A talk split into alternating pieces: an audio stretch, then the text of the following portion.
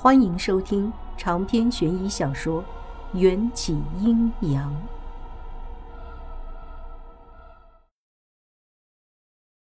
此时正值傍晚，春来阁刚打开门做生意，数位风情迥异的妙龄女子都攥着撒满了香粉的手绢儿，站在金字招牌下招揽生意。这些穿红戴绿的女人迎人便笑，若是哪个男子与她们四目相交，她们就会忙不迭地上前拉客。我和阿来还站在街对面，两个穿红戴绿的二八少女便夸张地扭着屁股凑了上来。二位爷好面生啊，要不要和奴家一起喝杯酒，聊聊诗词歌赋什么的呀？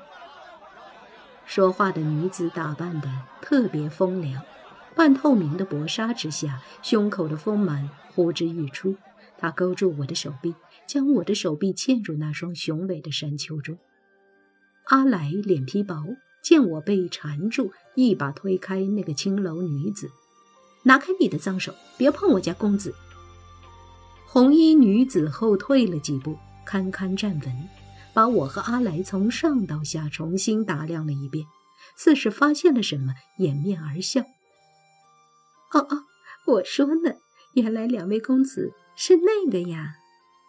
一边说，红衣女子一边竖起小拇指比划着。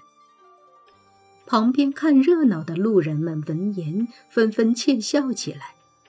阿来被笑得更加羞怒，叉腰道：“什么这个那个的？”我凑近阿来的耳边，小声告诉他：“他说的小拇指，大概是将我们当成断袖之癖了。”啊！阿来受到了惊吓，急得捂住了脸。我也在偷笑，绕到阿来身前，清了清嗓子，挺起胸膛：“姑娘，东西可以乱吃，话可不能乱说，还是说？”这便是鼎鼎有名的春来阁的待客之道。这红衣女子的眼珠子在眼眶里转了一转，听见我们自称春来阁的客人，立刻变出了一张拜金的笑脸。怎么会呢？您来我们春来阁就是我们的客人、主人、恩人，小的有眼不识泰山，敢问公子怎么称呼？三横一竖，我耍帅的说道。但我没想到，这个红衣女子看起来能说会道的，却是个不识字的，居然转身对春来阁里喊道：“姑娘们，三大爷来了，出来接客啦！”我差点被他的理解能力震出内伤。阿来纠正道：“什么三大爷？我家公子姓王。” 好，好，好！敢问王大爷是坐大厅呢，还是楼上雅间？红衣女子浪声一笑，几乎将整个身体都贴在了我的身上。我将手臂从那两团柔软中抽出来，也是止不住的脸红。那个脸上有疤的大爷在哪儿？我们是一起的。奴家明白了。提起库尔班。红衣女子笑得更加暧昧不明。我满头黑线，这姑娘不会把库尔班和我们都看成了断袖了吧？这种事只要想一想，从我身上掉下来的鸡皮疙瘩就足够堆成一座小山了。二楼的天字号雅间里，库尔班正左拥右抱，被一群莺莺燕燕。众星捧月一般围在中间，库尔班宛若到了人间天堂。先从左边的姑娘手中啃一口鸡腿儿，右边的姑娘又会及时送上一杯好酒，罢了，还不忘在他们的身上揩上一把油。这场面说实在污得不堪入目。阿来只听见那些青楼女子打情骂俏的话，就羞得不敢抬头看了。看见我们站在门口，库尔班松开一侧的青楼女子，对我们招手道：“怎么才来？这酒楼的小二可都是美女，只可惜我们燕京没有这么好的地方。我拉着阿来走进屋，另外两个青楼女子就一左一右将我们瓜分，请入酒席。阿来不敢与我们同桌而坐，红着脸站在我身后。说起酒文化，咱们燕京的女子也不输男子，你不用拘泥。库尔班提起酒壶给我倒酒，我浅饮一杯，算是给库尔班面子。他提起酒壶还想再倒，被我用筷子挡住。你敢拒绝本将军？库尔班本就没把我当做公主看待，几碗黄汤下肚，脾气更加暴躁。我也不生气，谁叫我是冒牌的？将军，你的钱袋忘带了。时辰也不早了，我和阿来打算先回客栈，毕竟这种烟花之地不是我们该来的地方。烟花之地，库尔班这才幡然醒悟，一脸的窘迫。我说这里的女子怎么都如此热情奔放？哦，原来是这样啊！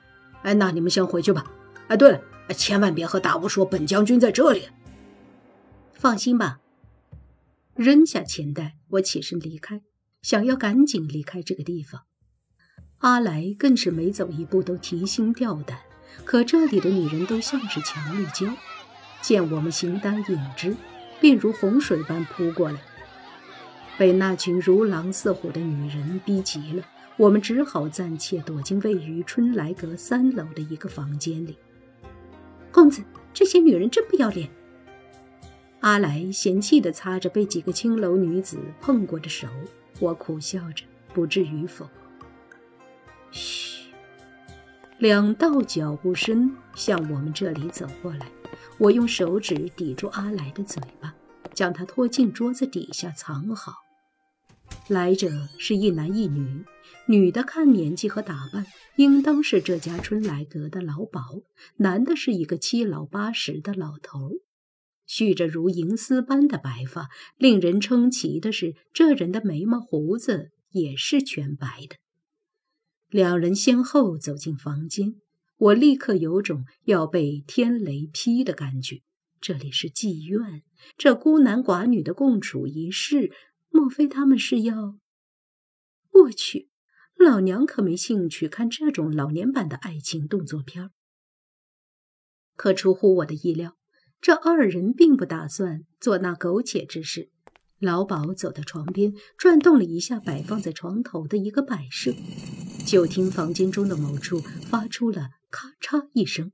紧接着，床板居然自动收了起来，露出了隐藏在床铺底下的一条楼梯。等两人走进去，又传出说话的声音，我和阿来才敢轻手轻脚地从桌子底下爬出来。阿来迫不及待地想要逃离这里，我却忍不住好奇，想要知道春来阁里究竟藏了什么秘密。垫着脚走到床边，一条两米多深的楼梯映入眼帘，像是一个不太深的地下暗室。里面的烛光在墙上映照出两具被拉长的人影。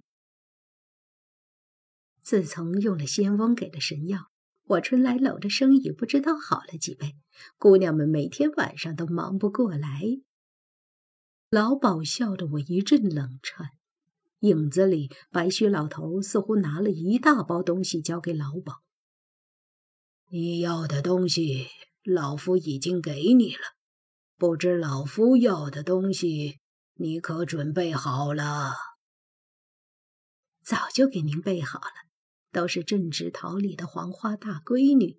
等您验完了货，就让龟公送上您老的马车了。烛光晃动了一下。似是有人移动烛台的位置，接着我就听见一阵女子哭哭啼啼的声音。不错，白须老头捋着胡子，低沉一笑，似是想到了什么，嘱咐道：“切记，神药虽好，却不可连续服用，更加不可与酒放在一起。”啊！仙翁怎么不早说？奴家已经让人在每一坛酒里都放了一些了。有什么问题吗？神药遇上酒之后会药力大增，无论男女，只要喝上一小口，就会烈火烧心，难以自控。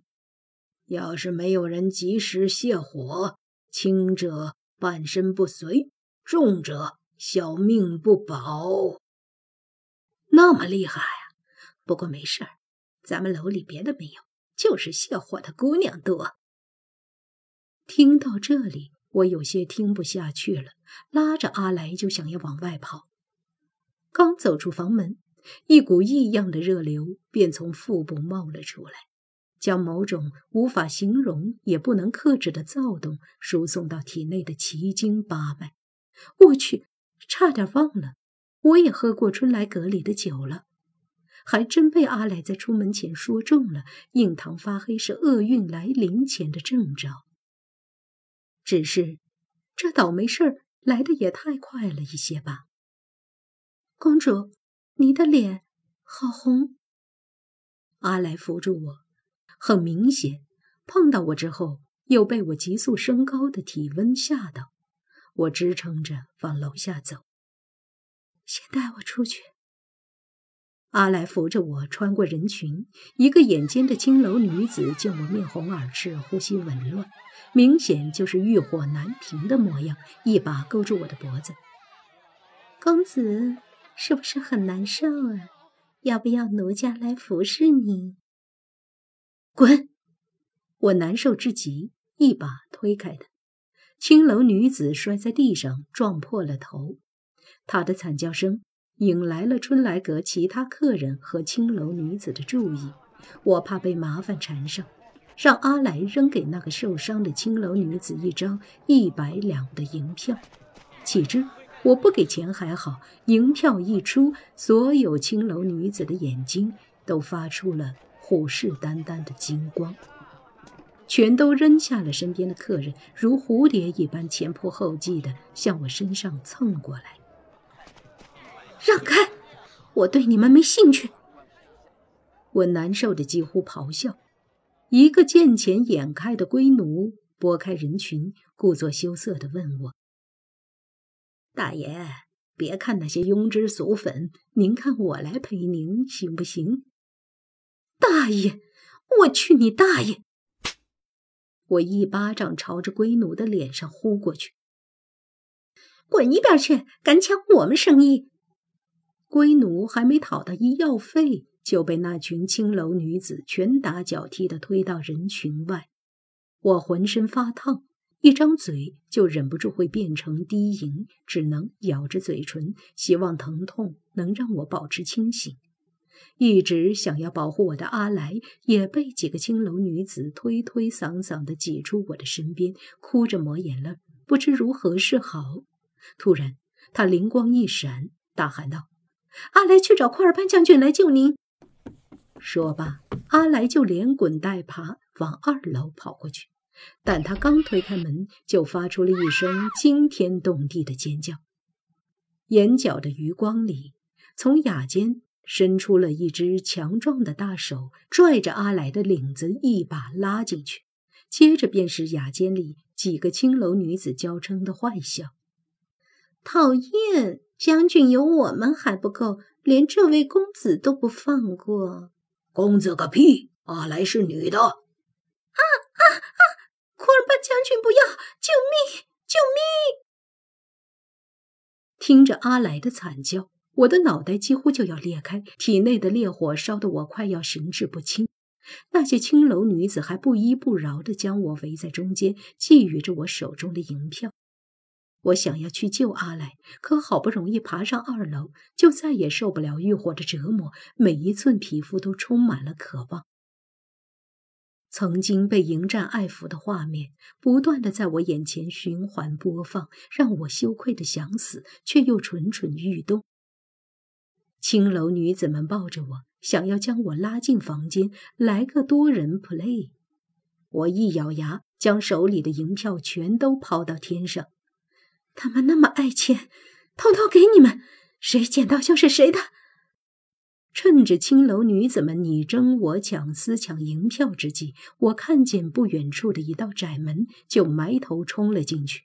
只可惜，我看见的不是门，而是一扇窗。前脚刚踏出去，后脚就踩了个空，从五米多高的半空垂直降落。我不甘心地骂道：“心想着摔死也就算了，要是摔成个半身不遂，岂不是生不如死？”背后一阵剧痛，我似乎摔进了一辆马车里。视线中，除了那个我砸出的车顶上的大窟窿，还有一张面如玉冠的帅脸。长篇悬疑小说《缘起阴阳》本集结束，请关注主播，又见菲儿，精彩继续。